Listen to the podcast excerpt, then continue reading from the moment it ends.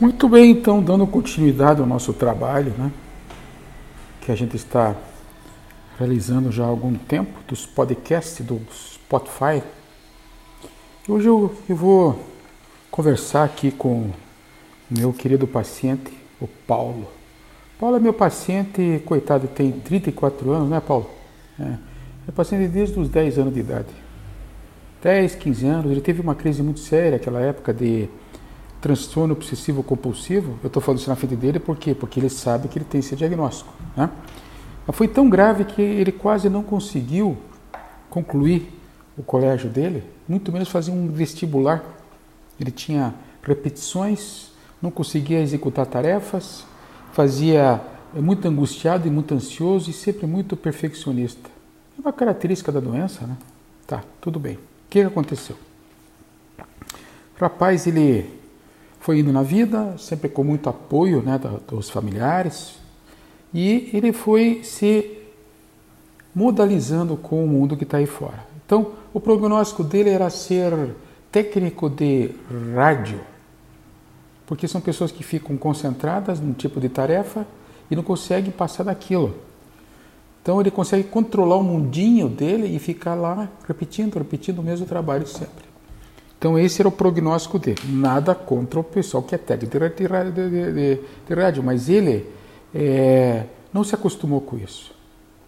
Ele enfrentou, ele disse, não sou isso. Disse, ah, o quê? Você pensa que eu sou pequenininho assim? Opa, então tudo bem, né? É, Paulo? Vamos lutar então, né, cara, pela gente, né? Quem que luta por nós? Tem, mas quem luta pela gente mesmo? Somos nós, né?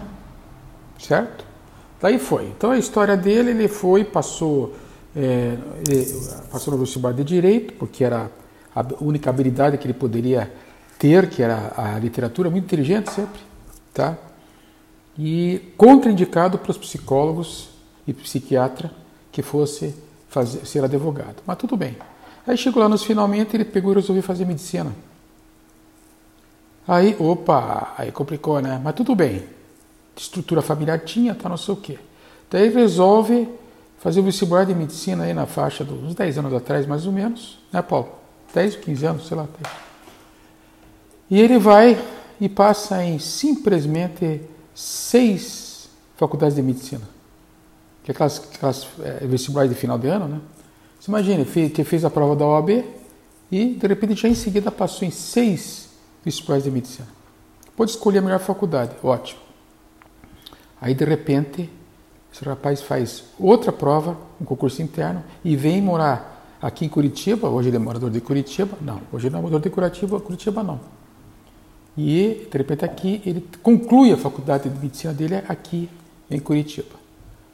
E não satisfeito, foi para a Alemanha, fez lá o Revalida na Alemanha e passa. E vira médico na Alemanha. Pô, cara esse era o tal do cidadão que ia consertar radinho. Mas tudo bem, que sirva para nós isso de lição, viu? Que não pegue o paciente, não pegue o seu cliente pelo lado intelectivo. Pegue pelo lado afetivo, sempre. Tá? Bom, e aí o que aconteceu? Foi, agora está lá na Alemanha, tal, só que lógico, né? A doença ela sempre está batendo na barriga da gente, né? O cara não vai sair perfeito, curado, né? Certo?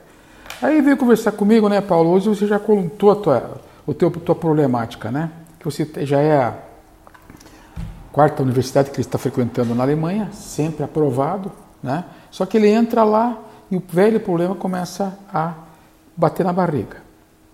Né? Então o que é que está acontecendo, Paulo? É, está acontecendo aquilo de sempre, né? Eu vou, eu quero trabalhar, os caras começam a bloquear aquelas coisas de, de assédio, né? Imagine um brasileiro, né? Virou alemão, fazendo uma prova, né? Começam aqueles assédios, aquelas perseguições e tal. Eu, eu não quero, eu quero aprender lá, eu sou residente na Alemanha, tá? Aí o que acontece? Ele vem e vem me contar que o perfeccionismo bateu de novo. O que, que é o perfeccionismo dele? É o que limita ele. Daí ele começou a dizer que não, não vou ficar mais nessa universidade aqui. Olha como que as coisas se repetem, turma. Olha como essa coisa se repete no toque. Não, porque não vou ficar aqui, porque eu, eu tenho gás para muito mais coisa, eu posso aperfeiçoar técnicas cirúrgicas e tal no hospital cirúrgico, né? E porque não sei o quê, pois os caras estão pensando, estão me perseguindo, estão estão me, me detonando, estão me limitando a minha evolução. Falei, pô, peraí então, né? Primeiro detalhe, né? O que, que depende de você? 35 anos, companheiro. Ô Paulo, 35 anos de idade, não tem mulher, nem de nenhum tipo de gênero, não tem compromisso com nada, tem teu saláriozinho lá, e o teu problema é esse, é resolver o teu problema interno, certo? Você quer resolver esse conflito que tem dentro de você. E os caras perceberem estão te sacaneando. Pô, qual é a diferença de qualquer outra estrutura? Nem, eu já escrevi até uma carta e vou pedir demissão. Mas vai para onde? O cara se entendeu como as coisas se repetem, então o perfeccionismo dele, dele leva a quê? A repetição de condutas. Então, o que, que o toque tem? Ele vai, verifica, volta a ver se fez certo. Vai, verifica, vê se. Isso começa a atrapalhar a evolução dele. Lógico que as pessoas percebem isso e interpretam isso como uma fraqueza da pessoa. O cara é fraco. Vamos baixar nele. Então, é, é isso que está acontecendo. Aí, né, Paulo, você viu a conversa que nós temos, né? Nós tivemos, tivemos agora há pouco aí, né? Pô, cara, você quer ser Deus? Uau! Pegou, pegou fundo hoje, hein? É, Paulo, você está querendo ser Deus. Você determinou que você vai ser assim e que os caras vão fazer outro tipo de contrato com você, tá? E que você não está aceitando esse tipo de contrato, você quer outro tipo de contrato obsessivo, compulsivo e ansioso. Não tem prato mais cheio que isso. Daí o que acontece? Vai fazer o jogo? Vai fazer sim um jogo para aprender a limitar esse teu toque dentro de você. Para com isso, cara. Não determina as coisas, deixa a coisa fluir. Seja, controle essa ansiedade que pode ter certeza que essa equipe na Alemanha que perceber que você está tendo controle, sobre isso, vai te soltar muito mais coisas para fazer. Acho que no fundo eles estão é com medo de você, sabe?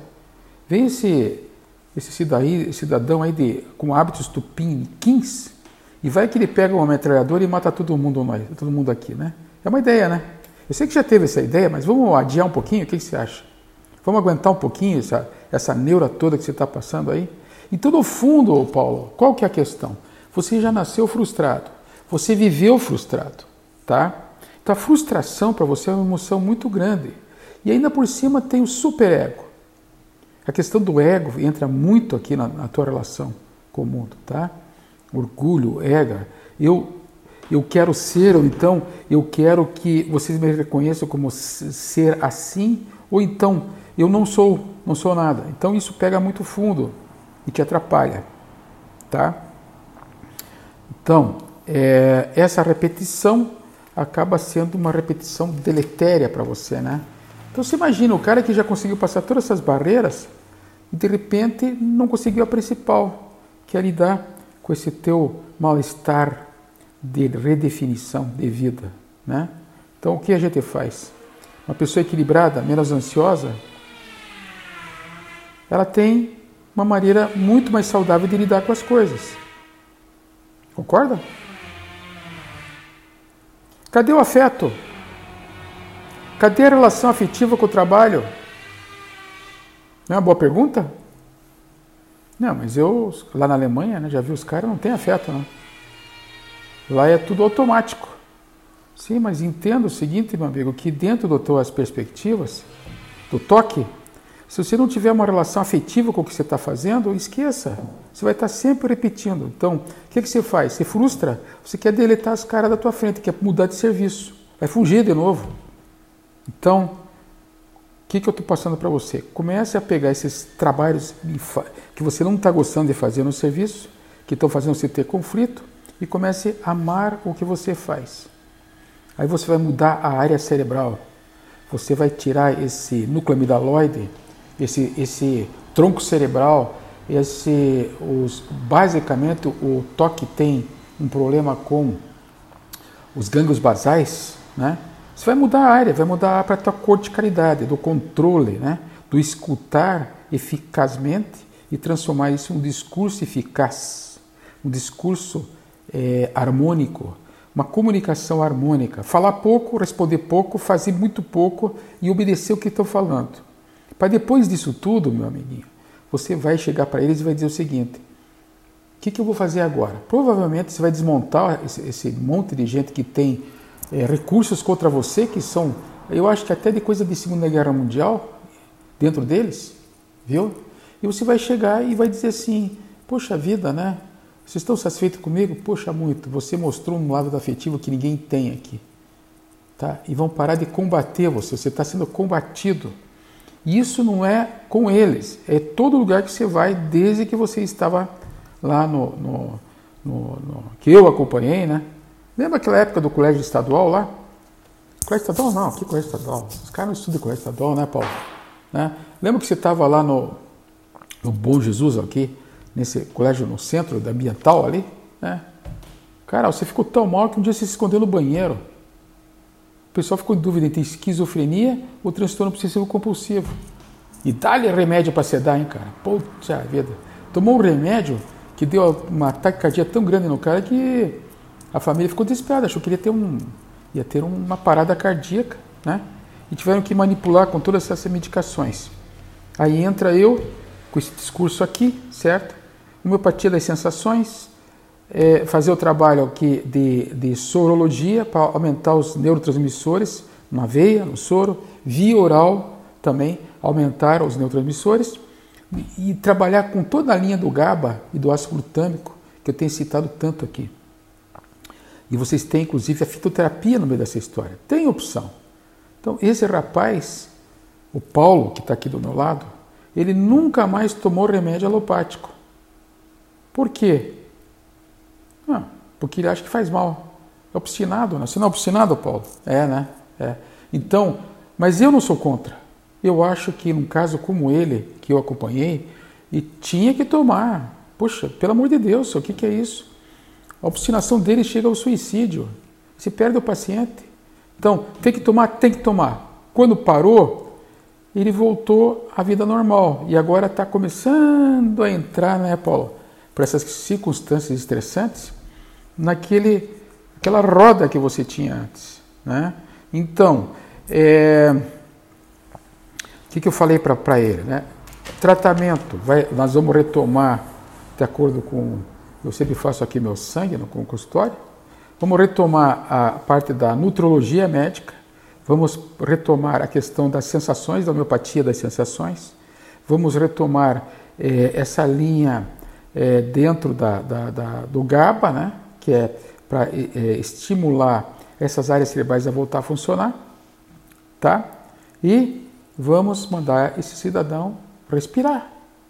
Como assim? Tava indo tão bem, começa com essas palhaçadas tua aí. Não é palhaçada, gente. Mandei, Paulinho, chega na Alemanha, pega a tua bicicleta, mesmo que tiver frio. Vai dar umas voltas naqueles lagos malucos que eles têm lá, cheio de ganso. Viu? Vai fazer teus quilômetros aí, faz 40, 70 quilômetros de bicicleta para poder respirar, gente. Paulinho precisa respirar. O cara parece um saco de batata, vive falando isso. Sentado, barrigudo, com 34 anos de idade. Viu? Não tem respiração. Não há Cristo que entenda como é que esse gás carbônico vai sair do pulmão e vai entrar o nitrito e a questão do oxigênio. Ninguém consegue entender isso. Nitrito se transforma em nitrato. É uma maneira que eu trato na sorologia. Nitrito e nitrato. Ni, o nitrato se transforma em nitrito, nitrito se transforma em energia. Legal? Então eu vou encerrar agora esse podcast aqui, já deu tempo. E na próxima oportunidade a gente vai daí retomar, né? sempre focando o diagnóstico, a história do, do, do, desse meu querido amigo paciente aqui, que como o tempo passa, né, companheiro? Putz, você está aí um homem. E olha onde chegou. Então que sirva essa lição para todos os pacientes de toque. Vocês são muito inteligentes e não têm limites. Não acreditem na sociedade, acreditem em vocês. Vocês não têm limites. Maravilhoso. E Paulo, meus parabéns para onde você chegou, hein? Até o próximo podcast.